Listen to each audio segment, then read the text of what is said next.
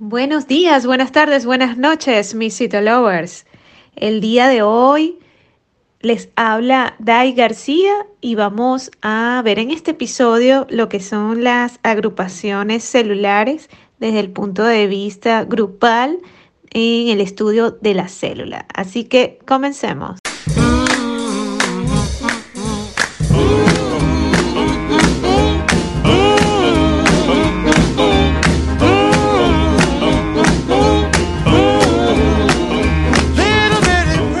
Entre los distintos tipos de agrupaciones celulares que se pueden observar en las preparaciones citológicas se encuentran los acinos, los ductos, las papilas, los fragmentos de tejido, las perlas epiteliales y los remolinos celulares.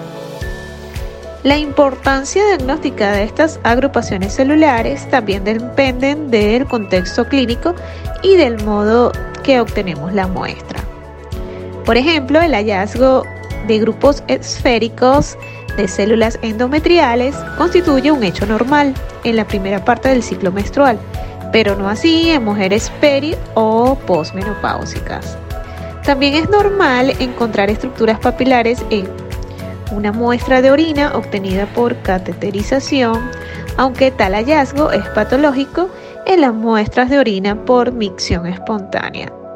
En la orina de pacientes con litiasis suelen verse agrupantes eh, grupos de células en forma papilar, pero en los mismos grupos pueden corresponder a un tumor de bajo grado en ausencia de tal antecedente clínico. Para interpretar entonces las agrupaciones celulares es necesario e imperativo que la muestra esté fijada, extendida y teñida en condiciones óptimas. La demora en efectuar la extensión provoca también la coagulación del material con la consiguiente formación artefactual de grupos celulares. Ello podría llevar a realizar un diagnóstico de carcinoma mal diferenciado cuando en realidad se está ante algún tipo de neoplasia maligna como un linfoma anaplásico. Si les gusta en el micro, la mejor manera de apoyarnos es que compartas este podcast con tus amigos. Todos los episodios están disponibles en Spotify, iTunes y Google Podcasts.